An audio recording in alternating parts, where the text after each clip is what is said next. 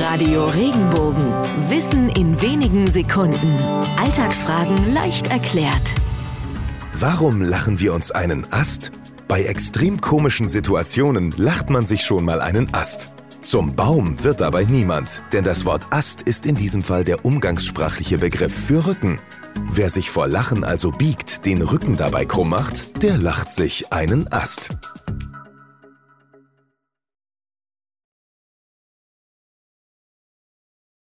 Wenn dir der Podcast gefallen hat, bewerte ihn bitte auf iTunes und schreib vielleicht einen Kommentar. Das hilft uns sichtbarer zu sein und den Podcast bekannter zu machen. Dankeschön.